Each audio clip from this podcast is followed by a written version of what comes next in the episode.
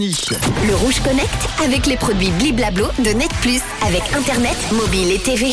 Et Sean Mendes à l'instant avec euh, Wonder. Vous allez bientôt pouvoir vous glisser dans la peau de Vecna, vous savez le méchant de la série Stranger Things. C'est ce que vous propose un nouveau jeu en réalité virtuelle qui va être distribué euh, par Netflix.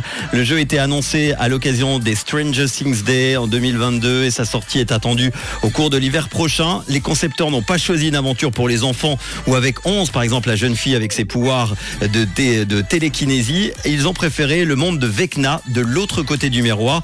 Vecna, c'est le principal antagoniste hein, de, Stranger Things. Avant de passer dans l'Upside Down, quand il s'appelait Henry, il s'est aperçu qu'il avait des pouvoirs euh, psychokinétiques euh, permettant de euh, modifier les esprits. Vous allez donc pouvoir, grâce à ce jeu, devenir un explorateur de réalité inconnue en créant un esprit de ruche et en apprivoisant le néant. Vous pourrez envahir les esprits, provoquer des cauchemars dans votre quête de vengeance entre Eleven et Hawkins. Et c'est en tout cas ce qu'on peut lire dans la description description de la vidéo euh, d'annonce arrivera en hiver 2023 sur les plateformes de réalité virtuelle. Et en attendant de découvrir le projet, vous avez euh, d'ores et déjà l'occasion de vous immerger dans le monde à l'envers en jouant à Stranger Things Puzzle Tale. C'est un nouveau jeu de réflexion mobile disponible sur la plateforme de streaming qui consiste à aligner des pierres identiques et à défier le démo-gorgon.